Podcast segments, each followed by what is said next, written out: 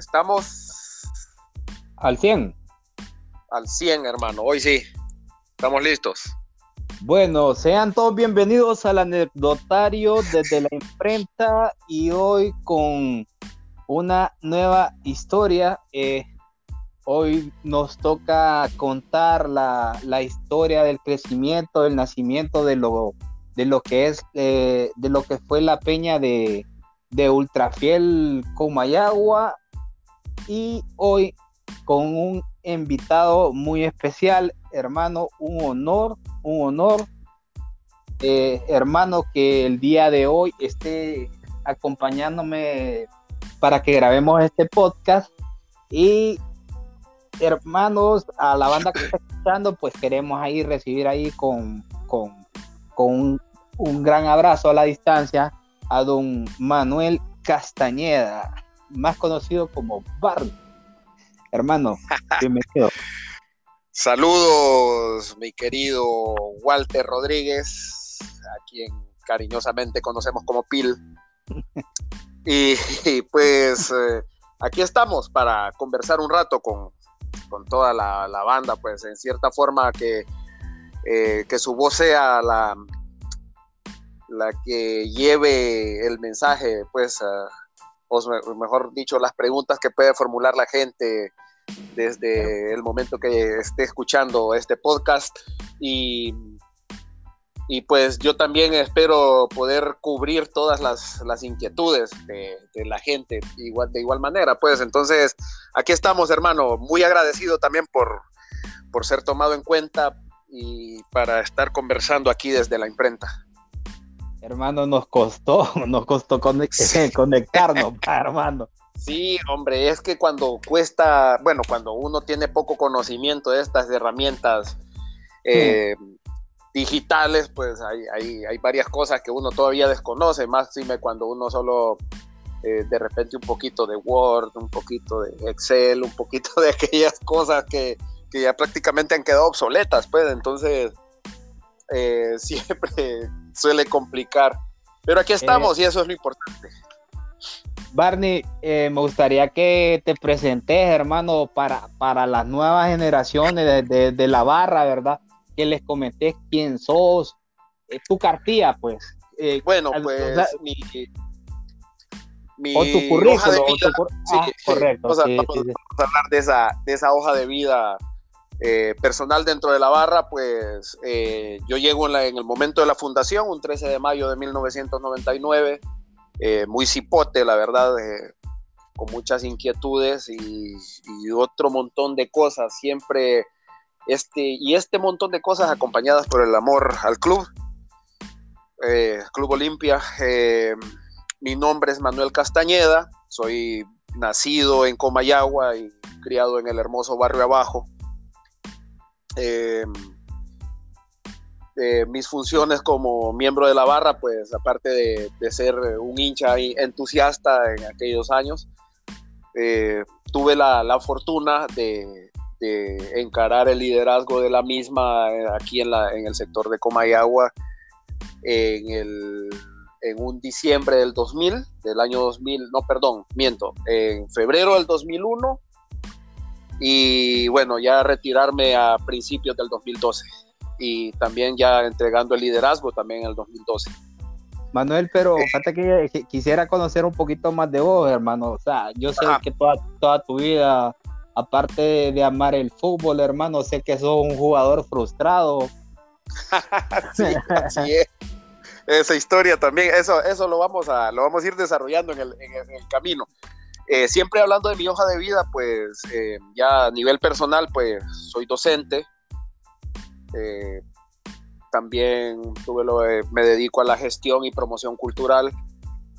Soy escritor. Estoy en este momento ya desarrollando ese mi, mi segundo libro, ¿verdad? Ya a nivel individual el primero.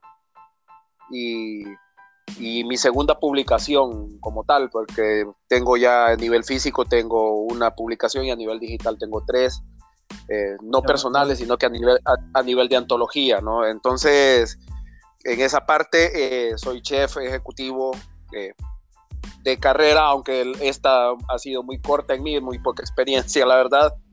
Y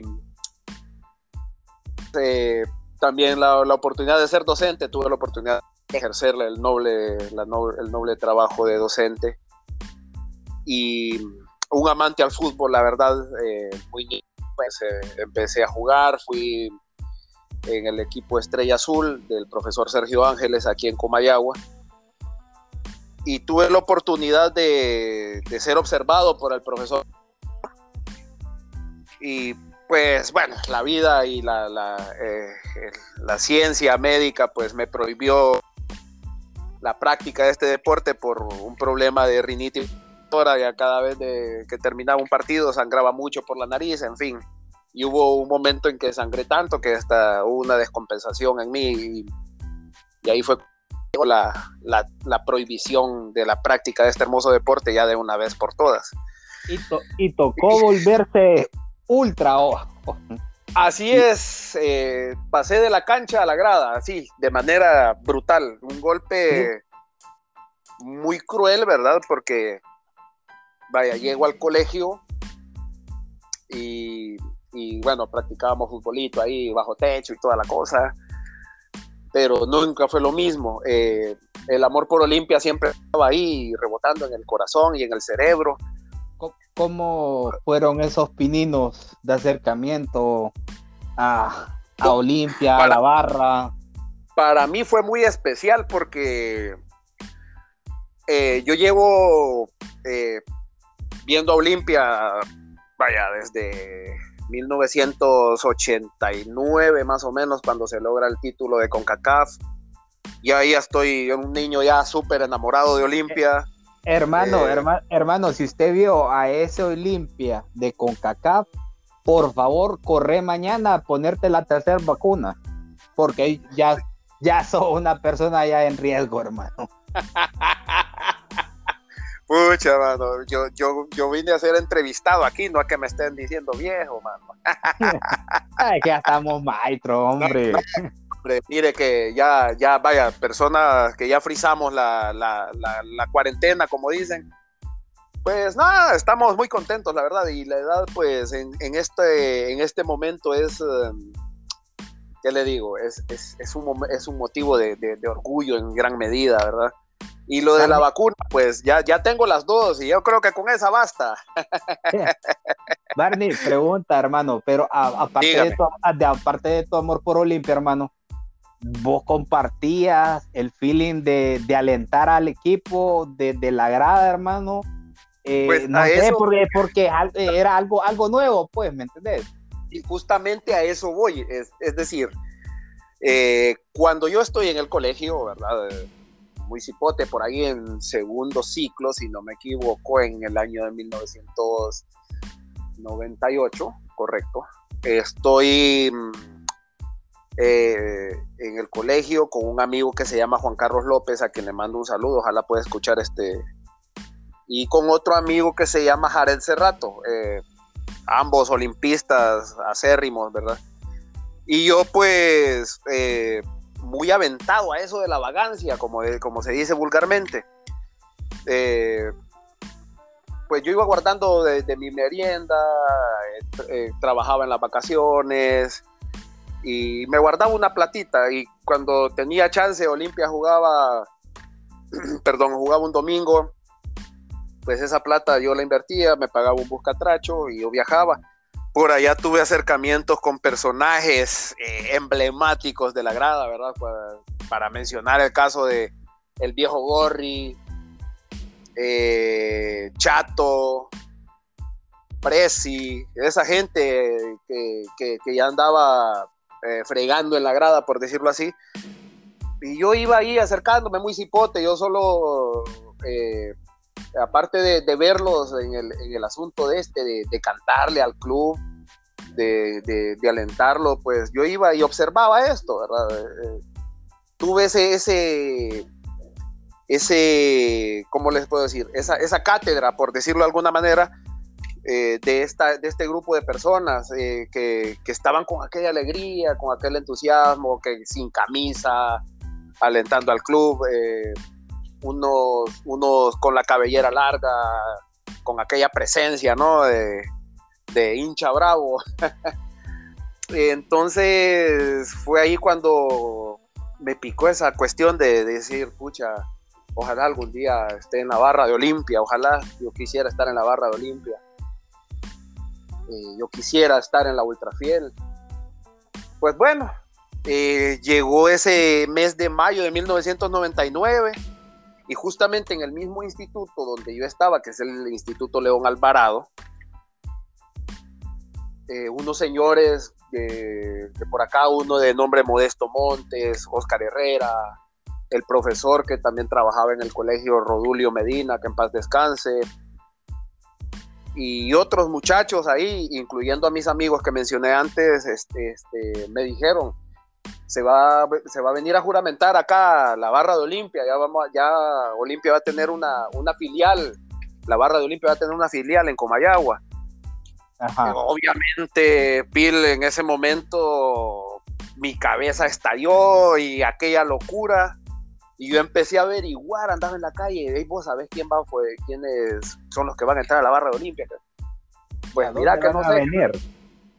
Sí, y, me dicen que es en el colegio, pero eh, ese día, ese, ese día 13 de mayo, pues fue un sábado, si no me equivoco, yo estaba haciendo unos trabajos del colegio, en el colegio, justo donde estaba dándose la, juramentación de la barra y yo por estas actividades llego y logro ver a tanta gente ahí, ¿verdad? Al finado Filadelfo, a José Alfredo Jiménez, al rockero, el hermano de Lamparita, que allí andaban, pues estaban en, el gimnasio de mi colegio, pues, y yo llegué tarde ese día y de ahí se hizo una caravana y aquel colorido y que los cohetes y que el cántico, ¿no? Y todo aquello.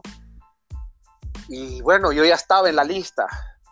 Oscar eh, Orlando Herrera, que ahora vive en Estados Unidos, pues apuntó mi nombre para como miembro de la barra y como persona que iba a acompañar el primer viaje de la barra en Comayagua, de la barra de Olimpia en Comayagua a Puerto Cortés.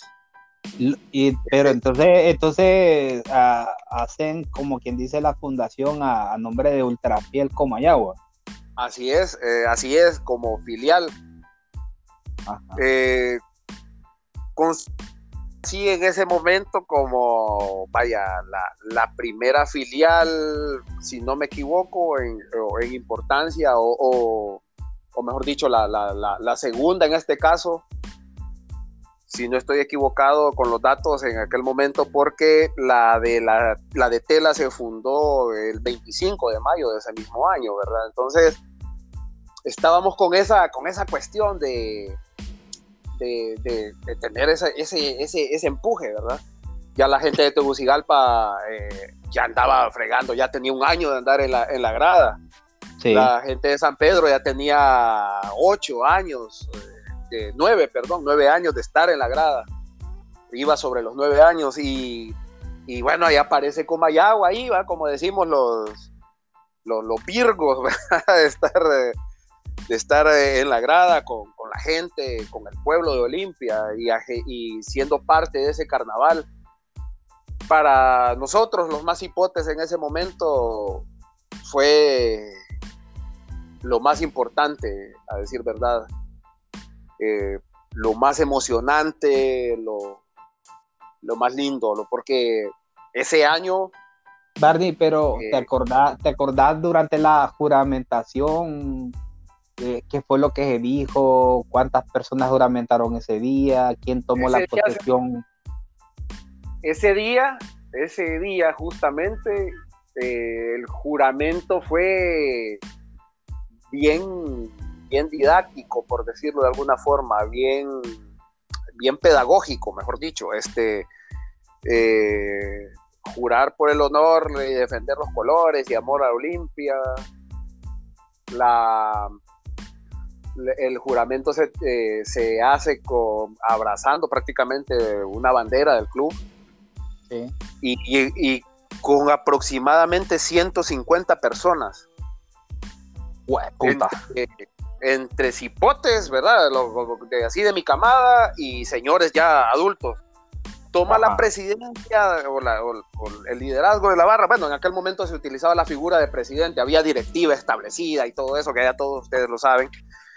Eh, presidencia, si no estoy equivocado, bueno, eh, estoy seguro, mejor dicho, en ese momento Oscar Orlando Herrera era el presidente, Modesto Montes, el vicepresidente, el secretario era el profesor Rodulio Medina, el fiscal era eh, Tulio Mejía Baide y el, eh, había una segunda secretaria que se llamaba Dolores Carolina, no recuerdo el apellido, creo que Medina también.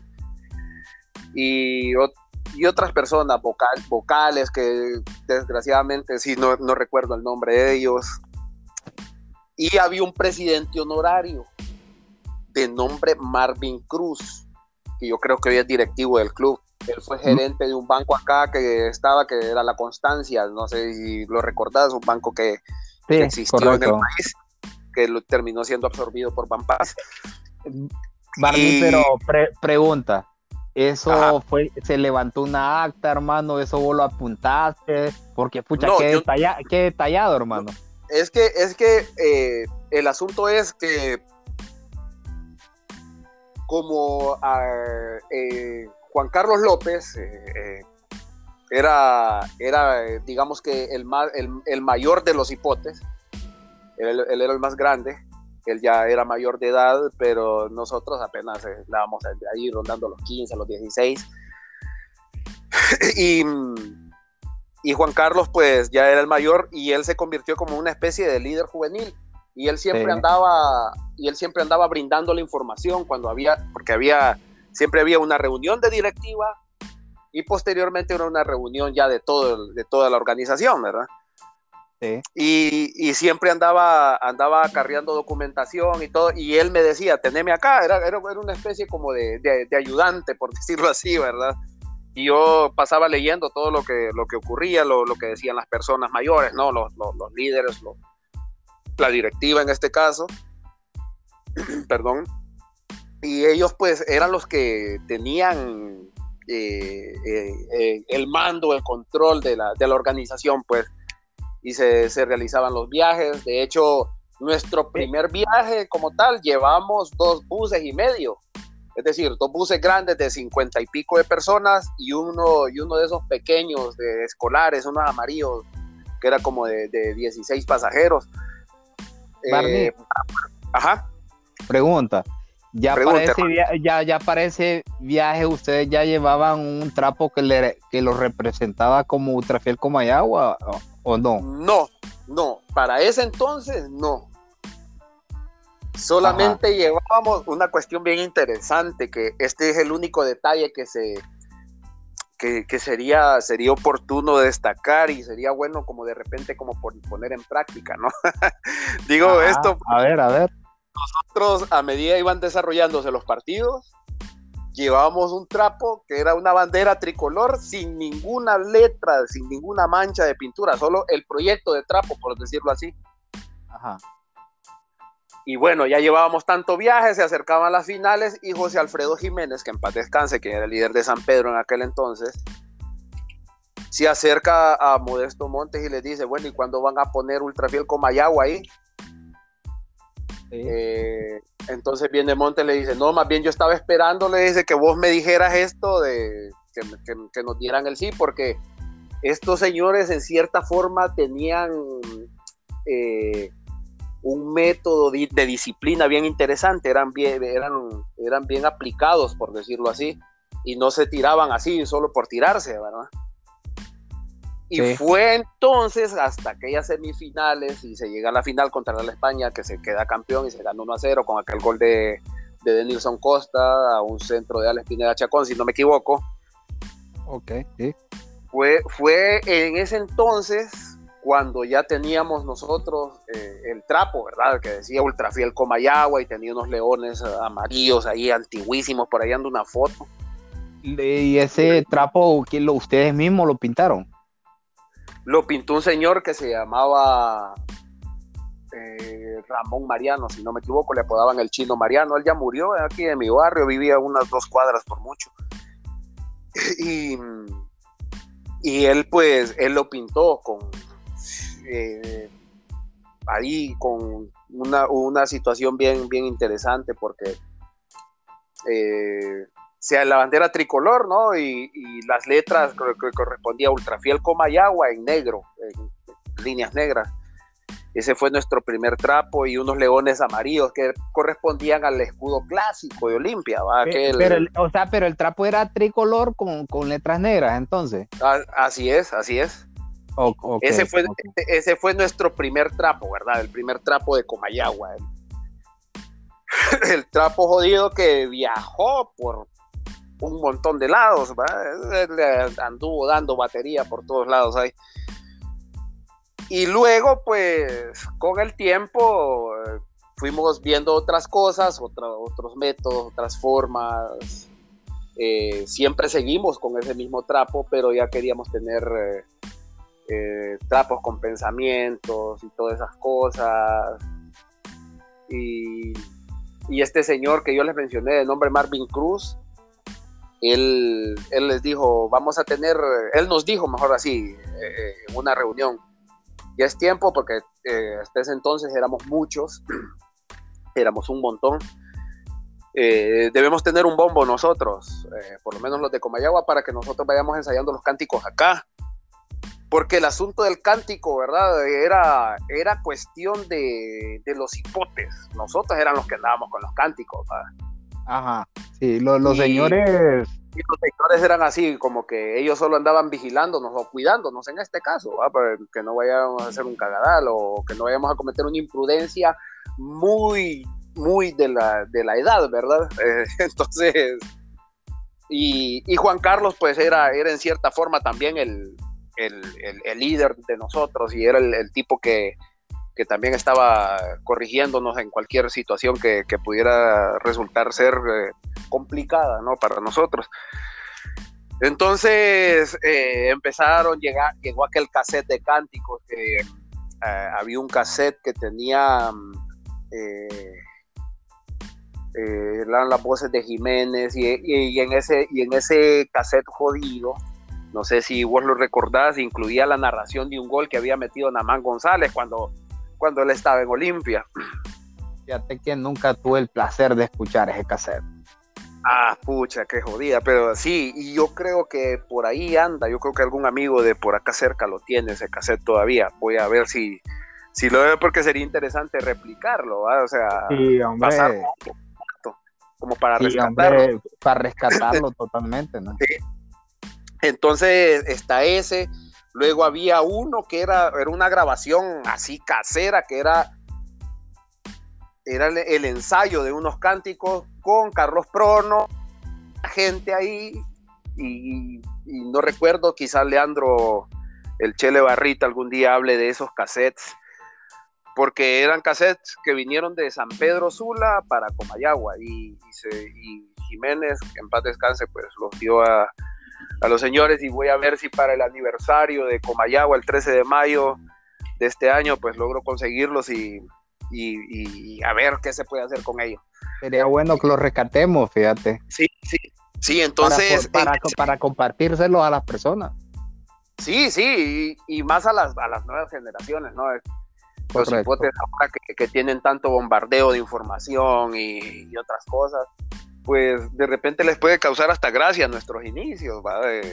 Sí, no, no, la verdad que son, sí, la verdad, totalmente diferente, ¿verdad? Lo que es ahora. Sí, claro, claro. Eh, por ahí, como, como me decía mi buen amigo, persona a la que le tengo un cariño enorme, Roberto Sánchez, el Robert, eh, hablábamos del asunto de la historia, ¿verdad? Y, a veces eh, hay amigos que, vienen y que se empiezan a disparar con historias y, otras cosas, pero cosas que de verdad por asuntos de edad y otras cosas ellos no las vivieron, pues. Entonces, eh, como me decías hace rato de extra micrófonos, que hay cosas que van tergiversando eh, cuando van pasando de boca en boca, como dice, como, le, van, poniendo patas y cola. correcto, se va, se va volviendo un teléfono descompuesto. Así es, correcto. Entonces, eh, siempre es bueno eh, la historia hablarla con, con, las personas que han vivido la misma, ¿no? Y, y pues esto lo que le decía también hace rato, hermano, es que este, esto de, estar comentando la historia y de estar eh, hablando de ella con la gente, pues esto, esto es lo que a uno le genera cierta satisfacción y un, un honor, pues, que, se siente. Y aquel montón de sensaciones, porque, vaya, sí es verdad que ya vamos eh, llegando a cierta edad y, nos vamos poniendo viejos y vamos echando canas y en fin, van pasando tantas cosas, pero nuestra memoria, así, eh, por fortuna, está intacta, ¿no? Y tenemos la oportunidad, y tenemos la oportunidad de contar cosas, vivencias. Hay que aprovecharla, hay que aprovecharla. Así es, y hay, y hay que tirarle hasta, hasta donde dé, ¿verdad? Porque eh, hay, hay a veces, yo me puedo equivocar con, con fechas y cosas, pero... Sí, eso, es que eso sucede, es que la, la verdad es que vos sabés que no, que no, no, son muchas las personas que tienen, que tienen el don de, de pucha, de, de, escribir, de guardar datos, ¿verdad? O sea, no somos así, pues la mayoría no somos así, la verdad, ¿no? Y como en aquel momento también el, asunto de, estar redactando actas y cosas se, se daba para ello, por ejemplo, yo tengo por ahí el libro, eh, el libro de asistencias, por ejemplo. Tengo todavía el formato de los carnets que utilizamos.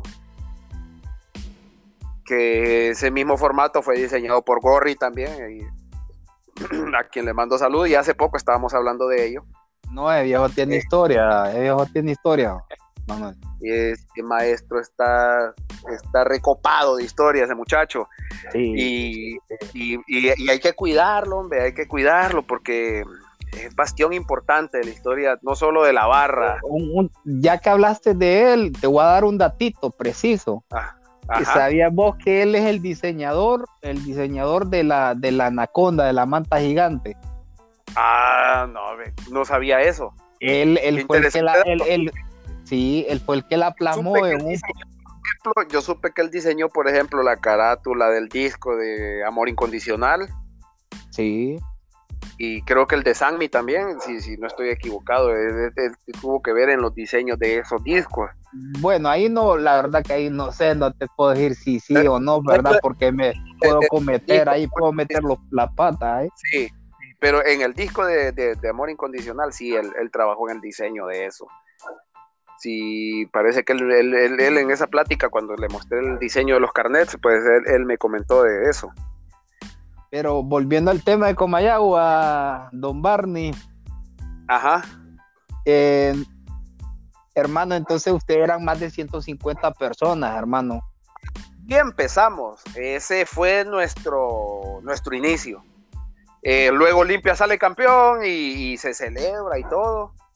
Pero ya a partir del siguiente torneo, ya, ya el, trajín ya para, las personas con responsabilidad en aquel momento ya, ya no era lo mismo.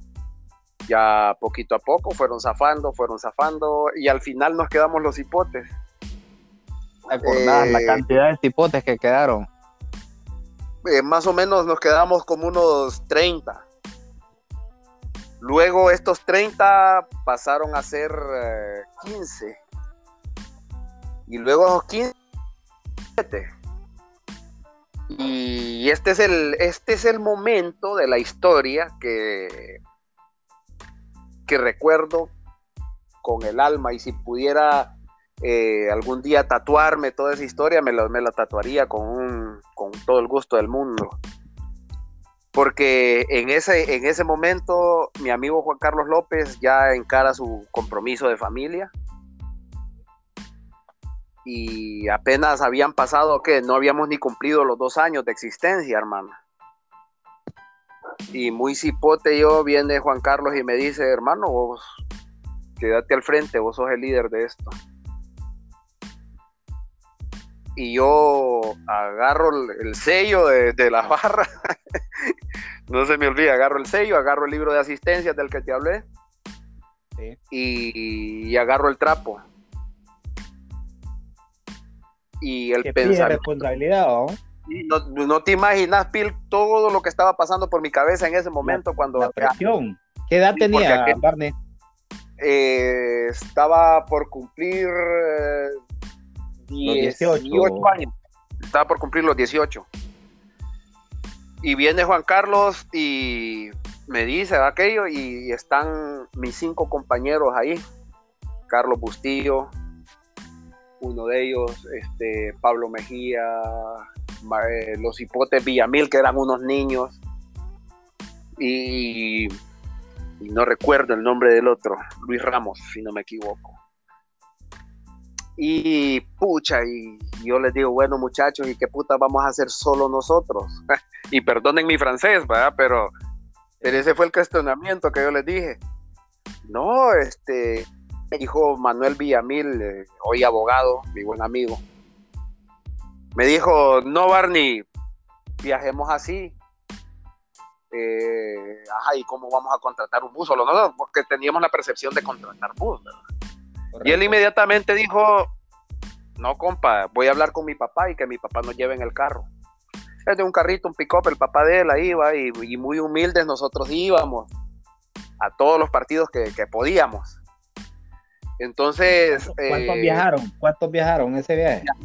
Estábamos íntegros eh, seis y siete personas. Pues nosotros ahí estábamos, ahí estábamos, ahí estábamos con eso. Y y como teníamos la suerte o la gran fortuna también de que Olimpia clasificaba las finales y que cada final para nosotros era un, un método o un medio para reclutar personas. ¿Verdad? Eh, en aquel momento eh, terminó ese torneo. En las finales, pues, eh, cuando termine ese torneo, somos 16 personas pero éramos 16 personas. Todos, hipotes. Y todos hipotes, todos chavalos. Eh, estaba Franklin el mudo, estaba el mono, en fin, otros tantos ahí por, por apodo y toda la cosa. Llegó Eric Rosales, eh, Gerardo Urquía, en fin, un montón. 16 jodidos.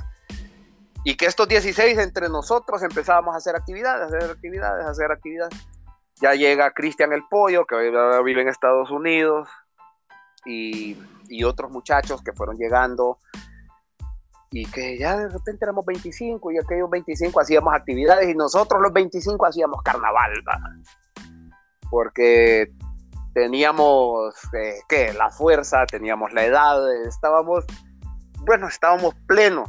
Eh. Eh, Barney, pero mira, pero ya ya ese tiempo ustedes eran cipotes, me imagino que cambiaron su manera de trabajar, su manera de pensar, cómo empezaron a educar a la, a la banda en el sentimiento del equipo, o, pues les compartían para que conocieran el tema de barras y cuestión así, pues, de pues básicamente, pues, eh, eso, eso es, a eso es lo que vamos, porque para los primeros viajes, por ejemplo, de nuestra historia, Leandro, el, el Chele Barrita, se subía al bus de Comayagua y decía, mira, el cántico se va entonando así, así, así, así, y, y ahí vamos.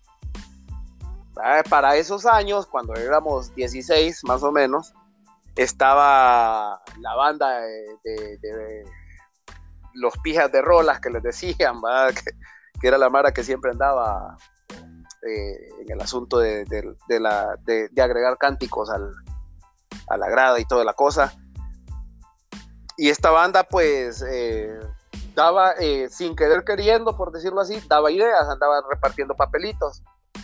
Entonces Freddy, un compañero que tenía computadora, porque en aquel momento, ustedes sabrán, eh, tener una computadora era un insumo súper difícil. No era cualquiera. Sí, no era cualquiera el que poseía computadora. Pues Freddy grababa, redactaba los cánticos y, en cierta forma el ritmo en, en papelitos y lo mismo, eh, repartíamos los papelitos. Por ahí eh, tengo guardada por ahí una hoja de esos, de esos cánticos, si no me equivoco, creo que por ahí anda.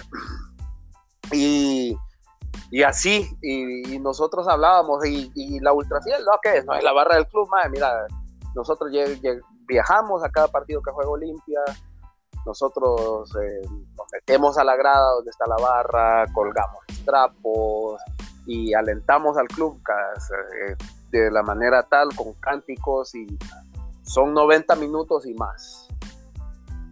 Y como en el asunto de la, el, organigrama, por decirlo así, de la barra, ¿verdad? aquí en Comayagua nosotros no lo habíamos modificado tanto, ¿verdad? Porque siempre queríamos mantener un orden, tanto en el asunto de ingresos, tanto en el asunto de actividades eh, y, y, en el asunto de los viajes. Llegó un momento que empezamos a tener un grupito consolidado, ¿verdad? Como de 20, 25 personas, como les decía hace rato y en esta, en esta consolidación empezamos ya a recibir eh, chispazos de, de, las nuevas generaciones, ¿verdad? Era el año más o menos, todo esto, a todo esto, cuando te ya, ya nos había llevado alrededor de, de dos años, pilo, tres de, de trabajo, solo los poquitos Recuerdo que Carlitos del Brujito pues también andaba muy pendiente, siempre preguntando, y porque todos en cierta medida habíamos eh, vivido ese fenómeno, de empezar con un montón de gente y los mayores se fueron apartando y, nos, y se quedaron los chavalos. Entonces, eh, estábamos en esas y de repente pues llega la idea de, de bueno, miento, aquí no, eh, eh, estábamos cuidado que ya teníamos una secuencia de viajes muy importante. Se viene un viaje internacional, viajamos solo Gerardo Urquía, Gerardo Urquía, Moisés Alonso y yo. Nosotros tres, ah, y Hugo, Hugo Ríos, cuatro. Viajamos a Guatemala y ese viaje a Guatemala, pues eh, salí yo en la televisión. ¿Contra qué equipo jugaron? ¿Qué, jugaba Olimpia? Jugaba eh, el torneo de torneo de CONCACAF, eh, de UNCAF, perdón, contra Suchitepeque, en, en Mazatenango, Guatemala. No, Suchitepeque que sí, es de Suchitepeque. Sí, de Suchi.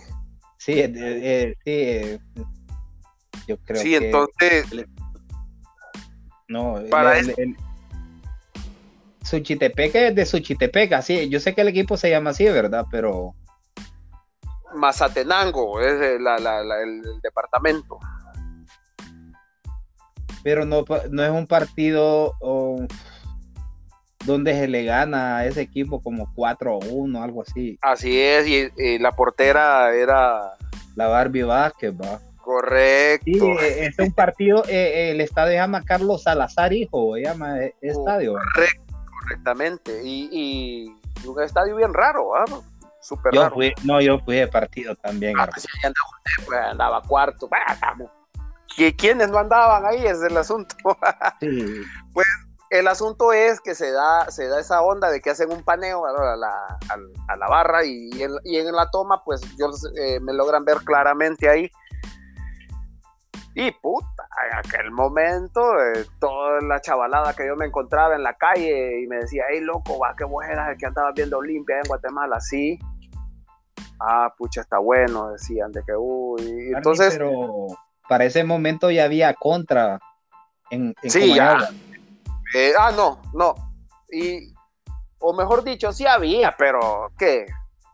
Estaban viviendo ellos en ese momento ya lo que nosotros ya habíamos pasado, ¿qué? Mucho tiempo. Correcto. Eh, en fin, el, el asunto es que cuando se da eso, pues ya, ya, ya existían las peñas, ya, ya estaba todo bien estructurado y, van, y, a la, y a la barra aquí en Comayagua se iba agregando más y más gente.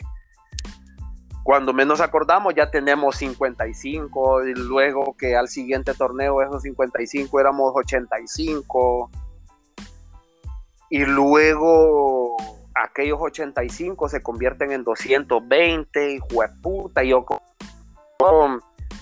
ya empecé a decir a, la, estructura eh, organizativa de aquel momento y empezamos a darle otra situación, ¿va? Y yo empiezo a identificar personas que pueden trabajar con, diversos grupos y empezamos a trabajar, a soñar, o mejor dicho, a estructurar aquello que, se conoce como peñas. Surge Callejeros, por ejemplo, la, eh, la una facción de Comayagua y La Paz, eh, y antes estaba la gente de Atorrantes, la gente de, intoxicados, que en aquel momento, por eh, esos arranques de la juventud, tenía el nombre de ultradementes, que inmediatamente, pues con el tiempo, al poco tiempo, intoxicados. Y aparecen los hipotes de partuceros, y eh, cuando menos acordamos, ya tenemos aquel macanazo de gente y la suerte también, y digo suerte porque en cierta medida potenció aquella, aquella masa eh, el ascenso del club hispano, ¿verdad? Correcto, a ese punto queríamos llegar también, ¿no? Que esta gente, por ejemplo, era, era nuestro la, La burro, barra. Sí, eh, y esta gente que, no, no, tenía la intención de sacar a colación, pero bueno, ya, ya, ya se mencionó. Eh, esta gente la asesoría magnífica de la, de la gente de la contra, ¿verdad? Y, y bueno, aquello se terminó convirtiendo en una, ¿qué les digo? En, una rivalidad eh, torpe, ¿verdad? En el sentido de que nosotros tenemos nuestro grupo bien organizado, con amplio recorrido ya en todo Centroamérica. Eh. ¿De, qué me acuerdo cuando vos decís eso? De Jabarra. me acuerdo que el primer partido que jugamos en el Estadio Viejo del Hispano, Ajá. le robamos el trapo oficial.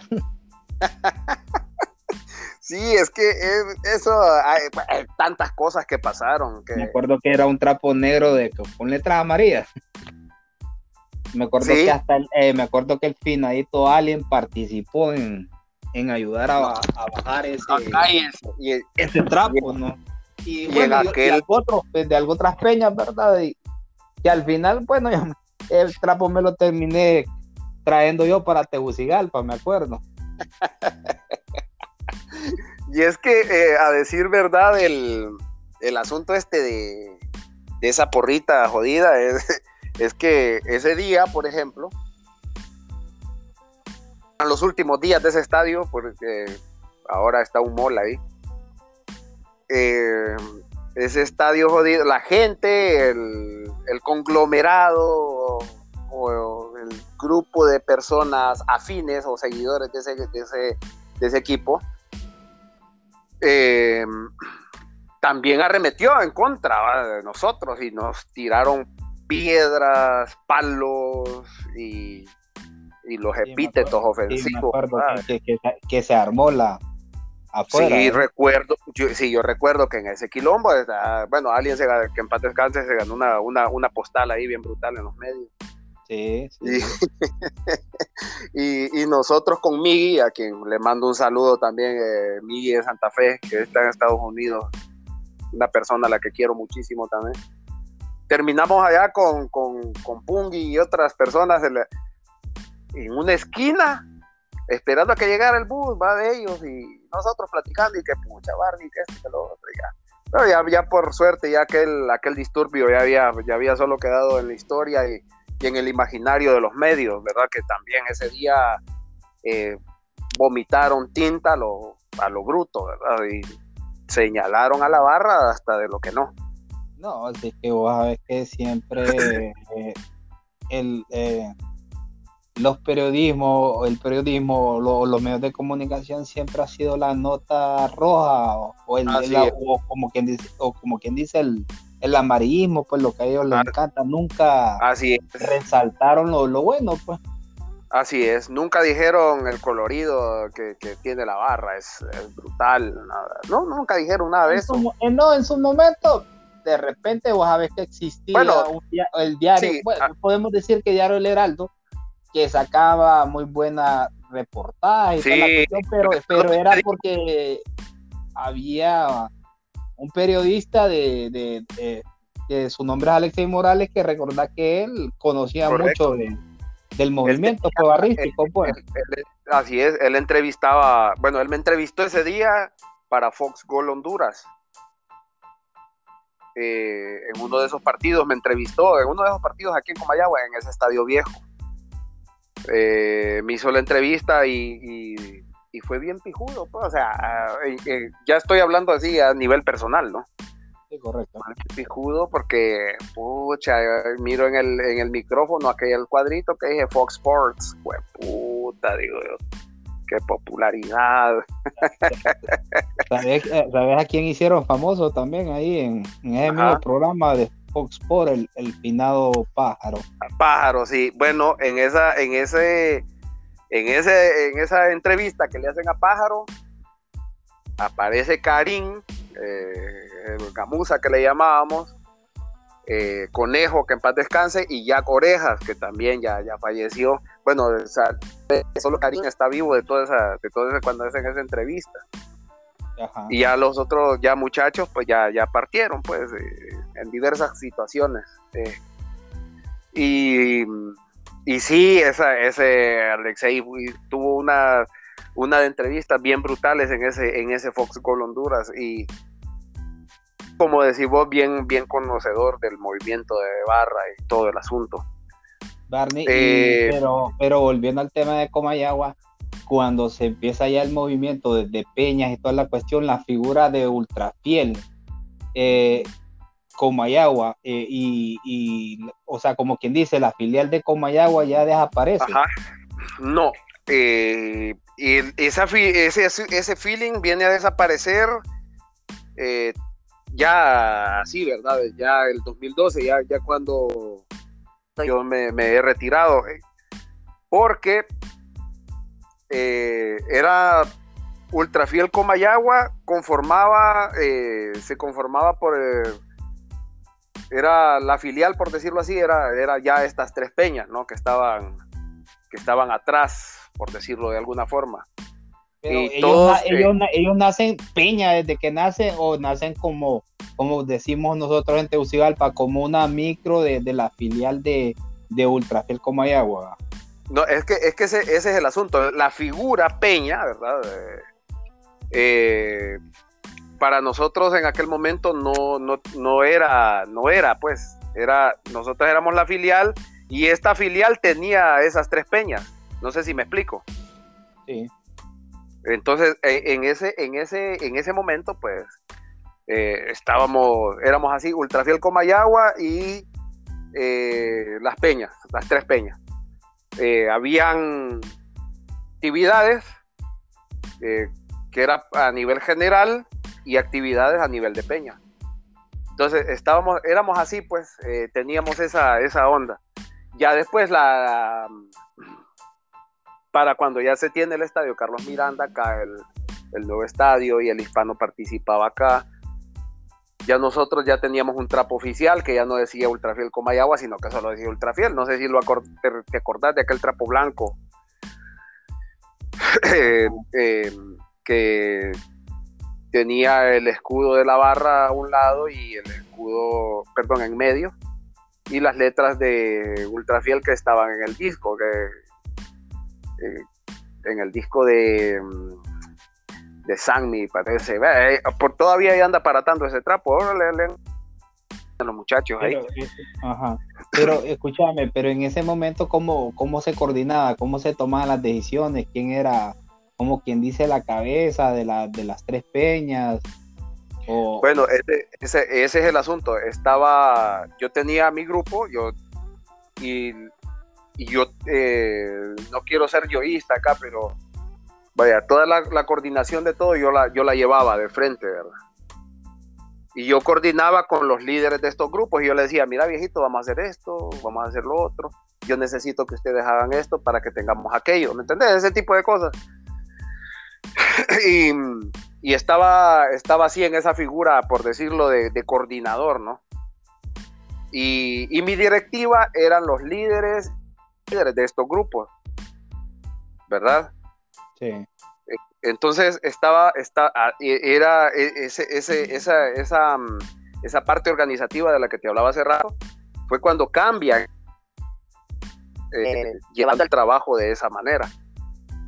Y, y, todo resultaba, y nos metimos a la cabeza como ideología principal que el partido más importante que enfrentaba Olimpia cada torneo era el primer partido era el primer partido, era el primer partido, era el primer partido. Estábamos en, ese joder. Incluso la policía boicoteó un montón de viajes de nosotros. Eh, perdón. Eh, eh, porque en, en todo este, este, este, andar de la barra, por lo menos en, mi tiempo, ya en, mis últimos años, a nosotros no nos jorobó la contra, para ser honesto a nosotros nos viene a jorobar en gran medida fue la autoridad, pues, eh, esos uniformados. le, viene a, jorobar, pero ¿por qué? Por los problemas. Eh, eh, era por lo mismo, es decir, tenemos mucho cipota entusiasta, ¿verdad? Y, con aquella energía. siempre había un par de, jodidos que, salían del esquema y, y de repente se encontraron con uno de la contra y armaron aquel gran quilombo, que solo eh, en aquel entonces pasaba de ser eh, un roce nada más, un conato de bronca, por decirlo así, pero que la, gente, la autoridad venía y nos cargaba a todos, o sea, y Comayagua como una ciudad pequeña, hermano, eh, ellos tenían conocimiento de dónde vivía yo, con quién, con quién me llevaba, todos los clavos llevan de vos. Sí, y, mira, hermano, este, el otro día hablaba, me hicieron una entrevista de cuando Olimpia cumplió aniversario, una página independiente de una revista. Y la chava que me pregunta es una chava que me conoce desde hace mucho tiempo, y, me, y me dice, y, y la vida sentimental veo que también se le ha afectado, ¿verdad? Me dice con esto de ser, de ser conocido. y yo, ah, ah, sí, ya me tocó explicarle un montón de situaciones vividas con esto. Eh, como dice el dicho, cría fama y acuéstate a dormir. Eh, este, en ese tiempo, como usted dice, Pil, este, todos los clavos, imagínate, yo vivo eh, aquí en el barrio abajo y había un bochinche allá por la 21 de abril, hermano, allá en el otro extremo del pueblo, allá, al otro lado de la ciudad. Y la patrulla y el, jefe de la policía mandaba una patrulla que anduviera eh, dando vueltas aquí cerca de mi casa. ¿Qué tenía que hacer yo? No, salir y sentarme en la, en la banqueta de mi casa, que me vieran, para que dejaran de joder. Porque si miraban a una pasaba cerca de, mi casa, lo paraban y lo registraban y, fue, fueron unos días bien complicados, hermano, bien complicados. De ahí, pues, eh, sucedieron otras cosas de las que sí no voy a hablar, pero, pero que en gran medida también vinieron a, a lacerar un poco, ¿no? La estructura que teníamos y, y, todo aquel trabajo y el proyecto bonito que se venía desarrollando, pues, pero eh, bajamos la cabeza un momento, eh, reflexionamos y en un descanso terminó un torneo, empezamos a, a, meterle cacumen al asunto, ¿verdad? A trabajar las ideas de nuevo, a replantearnos y empezamos a hacer eh, el intento ya de, reestructuración allá por el 2009. Para ese entonces, eh, la gente de la contra también estaba, ya, ya andaba también eh, fregando por el asunto de que venían unos tipos de, de Tegucigalpa a andar fregando, venían otros de San Pedro, que, las armas de fuego. correcto, es que como eran, eran todos, todos eran amantes, ¿verdad? Así es, entonces ya te imaginarás cómo, cómo estábamos, ¿verdad? Eh, la policía y los visitantes. Eh, eres una ciudad tan pequeña, ¿verdad? Sí, hombre, y donde todo el mundo conocía mi casa, viejo. Yo, yo tuve parqueado al frente de mi casa unos enanos ahí eh, malolientes que andaban por ahí, unos hermanos eh, que eran de Tegucigalpa y andaban con un tipo de aspecto negroide, ¿verdad? Que, que vivía ahí en una colonia así de esas raras de ahí de Tegucigalpa. Y en un carro parqueado al frente de mi casa, como haciéndome guardia. ¿Y sabes qué era lo más divertido de todo esto, Pil? Que está estacionado el carro de esos tipos. Y atrás de ellos también estaba una patrulla que andaba viéndome a mí. Porque ese día había ocurrido un bochincha y se dieron en la madre unos chavalos que no eran miembros de la barra, pero sí se dieron con los majes de la contra, ¿me entendés? O sea, era, era, era, era aquella, aquella moda, por decirlo de alguna forma, y buscando la, manera de que case el término. La moda era, vamos a, eh, eh, hay un cagadal de tal lado, vamos a buscar a Barney, ese, ese puta es el culpable. es más el que les mete el diablo a los hipótesis. Sí, hombre, y en ese entonces, Phil, lo que yo no tenía teléfono celular. Eh, mire, hermano, fue tanto así esto que un 15 de septiembre y en medio del desfile patrio, cosa que yo no disfruto, no, me gustan los desfiles patrios hoy. Yo soy, si yo pudiera eh, eh, eliminar eso del imaginario colectivo de la sociedad, lo haría con gusto en medio de los desfiles patrios, unos tipos se dan en la madre con unos guirros escandalosos ahí y, y resulta que eran eh, ultras y con tipos de la contra. Inmediatamente un periodista de aquí de la, de la ciudad, que se llama Johnny Vanegas, el tipo viene y dice, esos, eh, esos vagos son dirigidos por un tipo que se llama Manuel Castañeda. Yo lo conozco. Ese tipo es un relajero.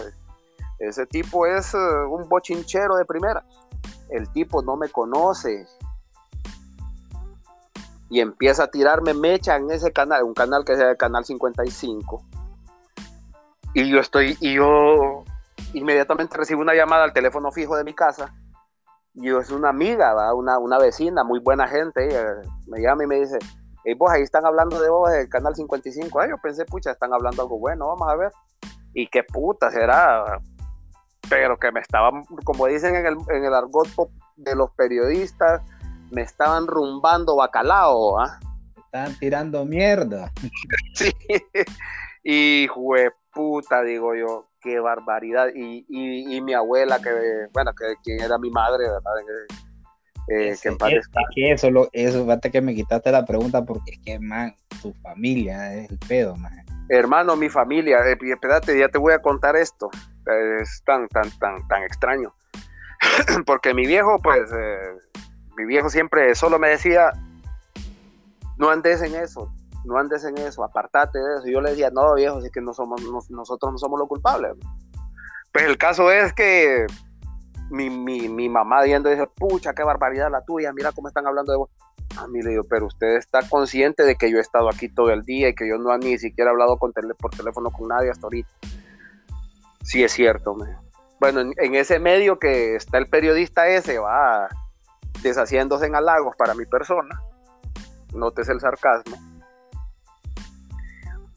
varias gente empieza a llamar y todo el mundo llamando.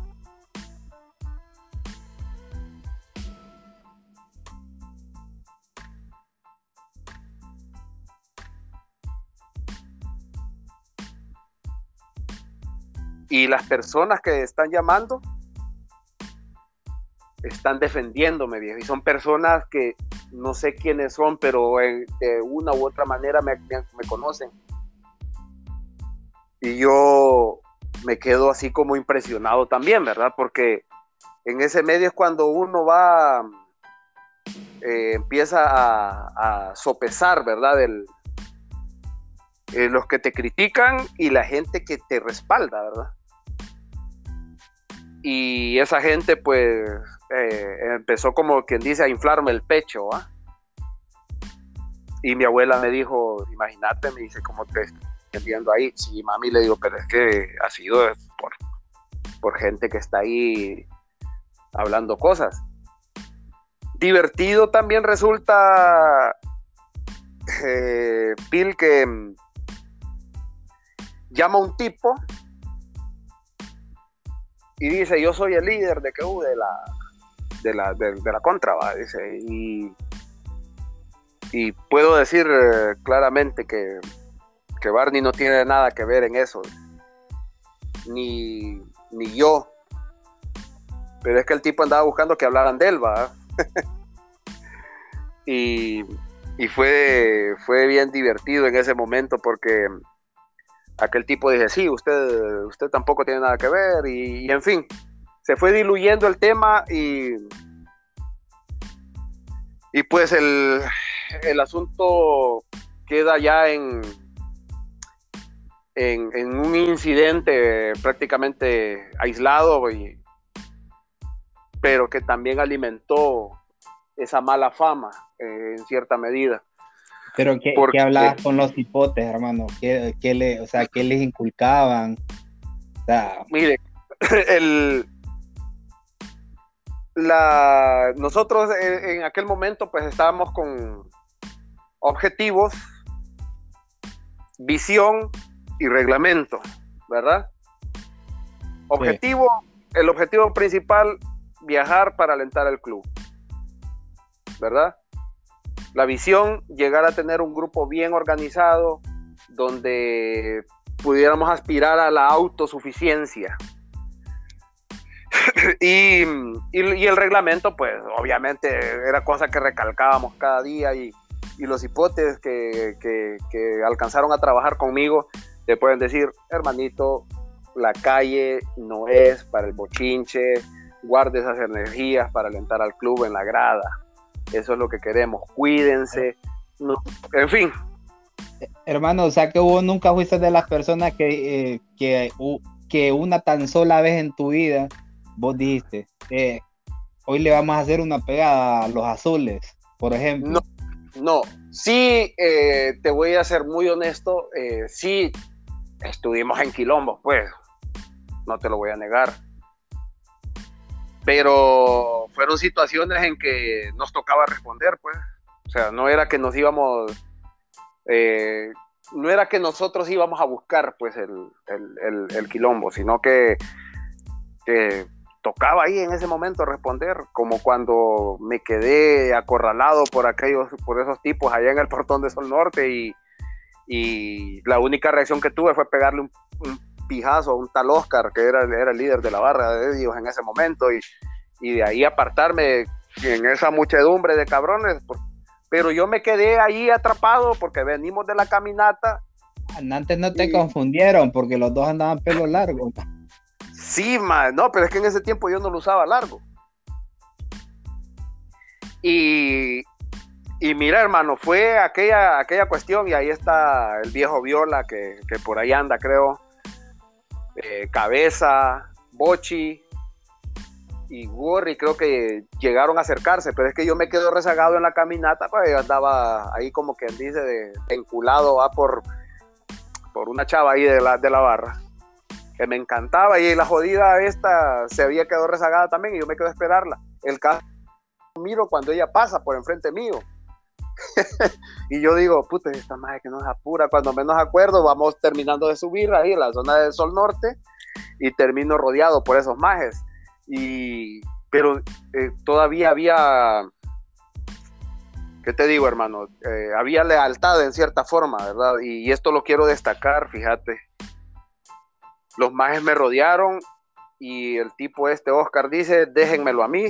El maje se amarra una cadena en, la mano y se me viene encima y, se me acercó mucho. Yo le di un golpe a ese man. El man se desbalancea, no voy a decir que se cae porque el tipo era grandote, es grandote también. Y yo con como puedo empujo a todos esos majes y, abro un espacio y yo salgo corriendo. Puta, pero, sinceramente te salvaste, hermano.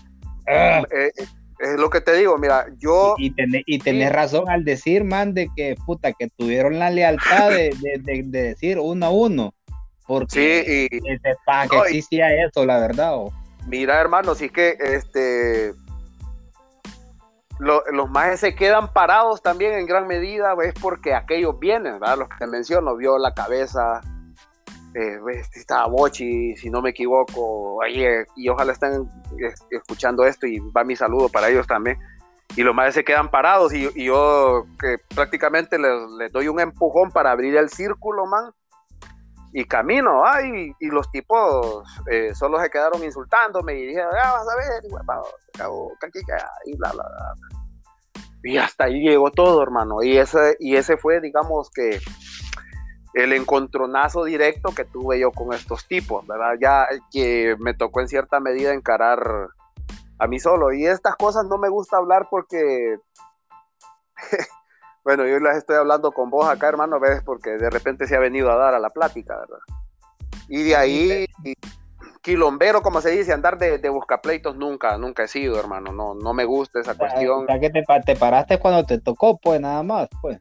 Es correcto, es correcto. Cuando, cuando me tocó pararme y responder, así como para cuando se dio el, el incidente de la pedrada Gerson Vázquez allá en el Morazán y de Elmer Marín también en el Morazán, con la misma gente, ¿no? Aquellos tipos de, de que visten de amarillo. y y, ese quilombo salió a la calle y bueno, ya vos te consta pues eh, la vivencia que tocó ahí, pero como te digo, en ese momento también la pelea era casi a puño limpio, hermano, ahí no había no había otra cosa más. Es que, es que, es que vos sabés que esa onda fue mutando de manera gradual, ¿verdad? Así es, y qué desgracia, ¿va? Porque sí porque en el mundo barra viejo y, no ah, y, yo a veces peco de romántico, ¿va? Pero, pero en el mundo barra, hermano, si, si va a haber quilombo, lo bonito es el, el combate cuerpo a cuerpo. El choque, el choque, el choque. El choque, sí, el choque como, como todavía se estila en otros lugares, ¿va? Y, y vamos al frente más y si y si sos bueno, pues. Tal vez en lugares como Europa, tal vez Inglaterra, no. esto así, pero ya en América no creo. No, en América ya no, no América está... Ya, está a otro nivel, hermano. Estamos muy evolucionados o involucionados, ¿verdad? O sea, una de las, una de dos. Y ya una cultura en la violencia, ¿va? Sí, ya no, ya no. Eh, es que la verdad, la, la violencia no es. Eh, no es, eh, no es cultura, que, o sea, que lo han hecho ver que está como intrínseca en el, en el asunto, ¿verdad? Barra y violencia es lo mismo, no, entonces eh, hay cosas que, que, la verdad no, no, no, no comparto, nunca he compartido y como te digo, es eh, en el hecho de que si, si hay situación violenta, viejo, que exista la violencia, pero que no seas vos el que genera la violencia. En ese, ese siempre ha sido uno de, de las situaciones que yo siempre he estado eh, buscando la manera de, inculcar, porque hasta la fecha sigo, sigo, platicando con, los hipotes de la barra, aciertos los que, los que, los que me conocen y se acercan y, tenemos la oportunidad de platicar, ¿verdad? Y de decirles, mira, viejo, esto y esto, esto es bueno, man. Eh, y eso es lo que están haciendo bueno, porque también hay que decirle a los hipotes que lo que están haciendo, cuando han, hecho una cosa buena, hay que destacarlo, man. porque... pero contame algo.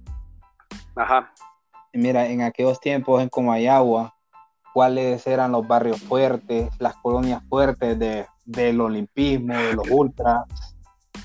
Pues mira, eh, estaba la zona de acá del barrio abajo, barrio San Francisco, teníamos la zona de, bueno, que hasta la fecha creo que todavía eh, Barrio Lourdes, eh, que ciertos sectores fue que se fueron complicando, ¿verdad? Eh, teníamos barrio La Sabana, por ejemplo, y otros barrios que realmente tenían cierto nivel de conflictivo, como en la Primero de Mayo, que es una zona bien complicada, pero no con asuntos de la contra, sino que con otro tipo de organizaciones. Entonces los hipotes tenían que, estarse perdón, estar librando eh, batallas, por decirlo de alguna forma, eh, contra el sistema, ¿no? Y, y a nivel de colegios. Eh, a nivel de colegios, pues era el Instituto Nazaret, el, ya en los tiempos más así, los 2010 por ahí, el Nazaret, el, el Instituto León Alvarado, prácticamente los colegios eh, estaban todos con... Eran pocos los que tenían cierta división, ¿verdad? Y que por lo menos los hipotes que estudiaban en ese entonces, en la divididos, pues no, no llegaron a la locura de, de, hacer relajo, ¿verdad? Y perder su año lectivo, por ejemplo. Eh, los, eh, en el Nazaret, pues sí, hubo era un colegio así más tranquilo porque estaba eh, repleto, pero habían ciertas figuras, por ejemplo, la de Munra, un, compañero que, tenía cierta popularidad y el colegio estaba cerca de donde había una facción ahí de la contra y llegaban a buscar a Munra al colegio.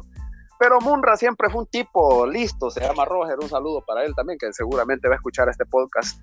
Verga de le pusieron. Sí, y el man siempre la libró. y y, la verdad que nosotros, pues, como te digo, no, siempre, siempre eh, nos acercábamos o nos llevábamos en aquel que dice evitar no es cobardía, pues. Eh,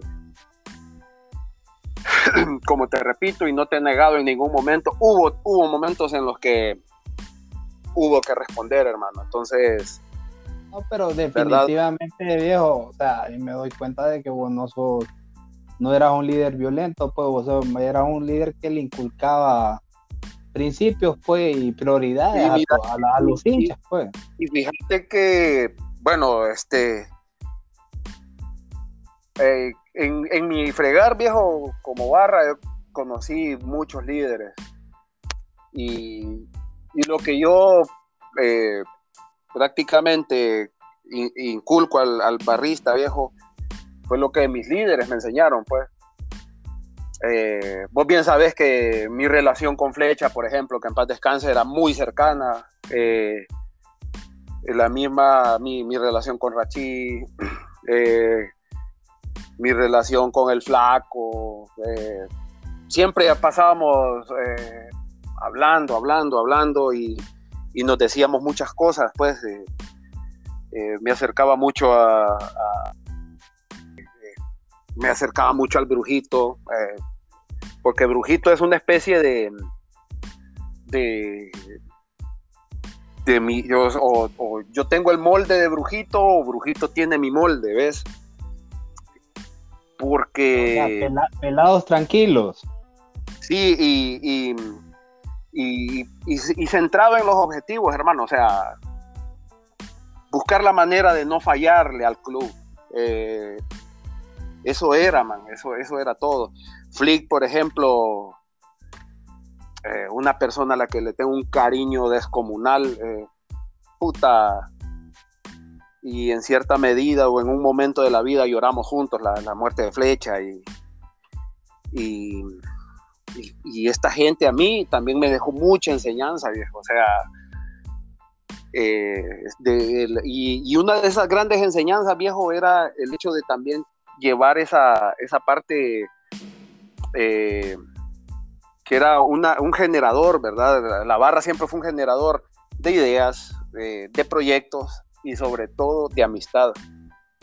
Eh, yo yo sí tengo algo lindo, viejo, que contar de la barra, es que tengo amigos que son pijudísimos, man. Y bueno, vos sos un verga de amigo mío. Con Fernando Sarabia, que, con quien he tenido ciertas discrepancias ahorita, porque el modo de él ha cambiado muchísimo. En redes sociales. es un tipo y eh, ya no lo sigo, ya no somos amigos en redes sociales, pero yo estoy seguro de que si yo lo miro en la calle, pues lo menos que puedo hacer es darle un abrazo, pues. Eh, a pesar de, los dimes y diretes que hemos tenido, porque, porque así es esto. Yo pienso que de repente los, lo que él pueda bardear no es que vaya, vaya a ser eh, motivo como para generar un conflicto, ¿no? Y, sí, pero es que, pero es que lo, lo, que lo, el problema es no, no que alguien eh, piense diferente, sino que, que no respete, que no respete lo que... Así es. y el problema es que después Arabia te termina insultando de la nada y vos nunca supiste por qué. Ah, el, viejo, es especial, es bien especial el viejo.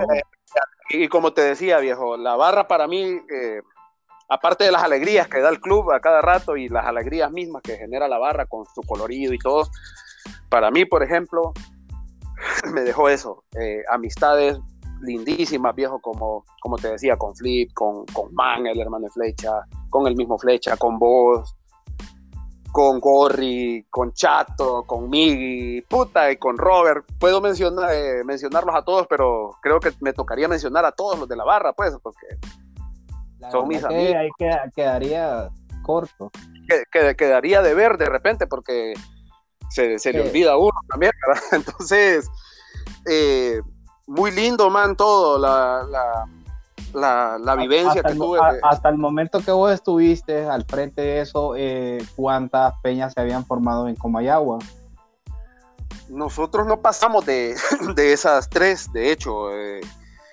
Eh, aparece una de las, de, los de las situaciones más hermosas que, que, pude haber vivido como barra fue el nacimiento de las peñas, en el sentido de que aparecieron eh, nuevos líderes, pensamientos diferentes, generación nueva, pues. Y, y solo nos unía eh, una, situación común entre, entre nosotros y era, y es, mejor dicho, el, amor hacia el club. Em, ahí también pude darme cuenta, porque imagínate, ya, ya llevábamos mucho tiempo en la barra. Pero hasta ahí me vine a dar cuenta de, del fenómeno tan, tan importante para la sociedad que termina siendo limpia, viejo. Porque vos te terminás abrazando, viejo, con médicos, vos te terminás abrazando con un, em, con un obrero, terminás abrazándote con, una, con un tipo que, al que no conoces y, y te das cuenta de que... definitivamente Olimpia es el pueblo, o sea... Eh, eh, es el pueblo, correcto, eso. Dentro de Olimpia hay pluricultura. Sí, o sea... Es pluricultural, ¿verdad? Podríamos decir, ¿verdad? Sí, porque teníamos, vaya, imagínate, eh, en la barra y, la barra encerraba todo esto, man, porque de repente tenías una persona con raíces lencas, tenías un garífuna, o grupos así de varios garífunas en la barra y, personas profesionales, eh, eh, estudiantes, trabajadores del mercado, trabajadores de la construcción, carpinteros, técnicos en electrónica, electricistas, mecánicos. Todos, viejo, todos compartiendo el mismo sentimiento, gritando el mismo gol, abrazándose con el mismo título, viejo. Eh, y, la gente, que está fuera de la barra y vos mirás la estructura de todo el pueblo, tanto los que están, desde los que están en silla hasta, hasta el último rincón de, la tribuna, eh, ves y, y, sigue definitivamente como, como dice la gente de Alborotos, pues somos la familia, viejo. Esto, esto va, y, lo, lindo de todo, que a pesar de las vicisitudes, eh, hoy por hoy, pues el movimiento barra está ahí, ahí, sigue, ¿verdad?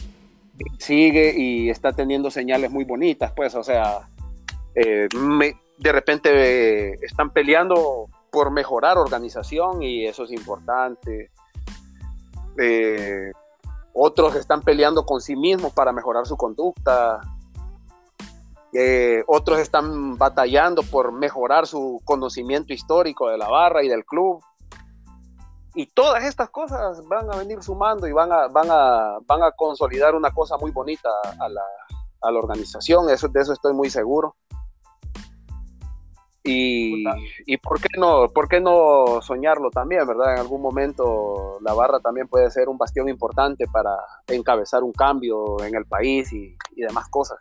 Para allá vamos, viejo. Para allá vamos, aunque la gente no lo crea, pero para allá vamos, man.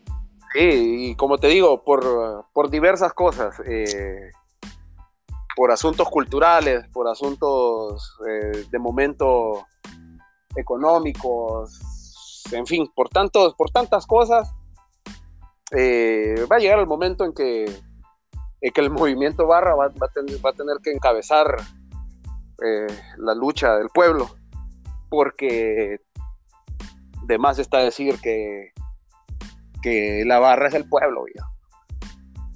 Eso es...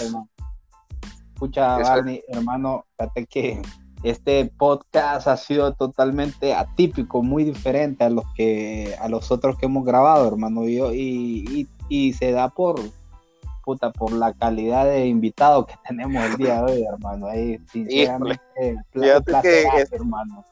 Eh, no, muchas te, lo has, te lo has tirado totalmente vos. no, y es que cuando, como dicen allá, va como cuando le quitan la cuña a uno y ahí va. Sí, hombre, casi más prestado la guitarra, hermano. No, es que yo, yo, yo estoy, yo más bien a veces me quedo a esperar a que vos me digas algo, pues. No, lo que pasa es que tampoco vos sabes que yo pueda ser como mal educado de estarte interrumpiendo porque te corto, pues. Entonces, mi misión es escucharte, mi misión es escucharte, pues. Es cierto, hermano. Eh, y, y como te digo, este, te agradezco enormemente porque que me has tomado en cuenta para, para hablar de, de, Comayagua. Ojalá algún día hablemos de otras cosas, ¿verdad? no, sí, totalmente. O sea, los temas van a ir saliendo, de verdad. Eh, eh, créeme, yo tengo en mente un montón de gente de la barra. Porque mira, viejo, yo con, la, que, con la que yo quiero grabar, lo que necesito es de que ir y que se vaya dando el tiempo, ¿verdad? Para, para yo acercarme a ellos y que ellos me colaboren, ¿verdad? Así es. Pues mira, hermanito, este, como te repito, la barra pues ha sido un conglomerado de hombres y mujeres eh, con una lealtad diferente, con un amor diferente, porque si de algo yo estoy seguro, Pil, es verdad, el amor existe, pero los, los ultrafieles, viejo, no los olimpistas, los ultrafieles amamos, amamos de una manera muy especial, hermano. Eh, tenemos eh, tantas maneras de manifestar amor que, que a veces eh, el, lo que pueda decir la ciencia podría llegar a, quedarse corto. Es que definitivamente el movimiento barrístico es una forma de, seguir y querer al, equipo diferente, independientemente del color que sea, ¿verdad? Por eso hay veces que uno hay, que respetar, ¿verdad? Sea, los otros colores, el amor que tienen hacia su, hacia, perdón, hacia, sus equipos y verdad y que si todos pensáramos de esa manera pues muchas cosas fueran muy diferentes pues. Si nos centráramos más en lo que es alentar si nos centráramos más en lo que es el show verdad así es. Sería totalmente diferente pero recordad que también de donde nosotros aprendimos ¿verdad? De donde después nuestra formación, pues, así es. Existe todo lo que lo que se ha dado, existe todo lo que hemos vivido, ¿verdad? Y ya sean cosas negativas, positivas, pero hemos ido aprendiendo en el proceso, pues. Así es. Hermano, eh, te voy a dar el chance para que te despidas de la banda, man, que escucho el podcast, man. Pues de nuevo, Pil, mi gratitud a vos por tomarme en cuenta en, esta, en este proyecto y para esta entrevista. Y pues eh, que estas vivencias sean también de, de manera muy entretenida para todos. Mi cariño siempre y un abrazo para todos. Aguante Olimpia y aguante la Ultrafiel. Bueno, entonces yo también me quiero despedir de la banda que, que sigue el podcast y que lo escucha en diferentes partes del mundo, ¿verdad? Eh, les, les, les, voy a pedir y les digo de que, que le den seguir al, podcast, que activen la campanita para cuando haya un nuevo episodio les caiga. Y verdad, entonces ya con esta yo me despido y les mando un beso hasta donde ustedes quieran.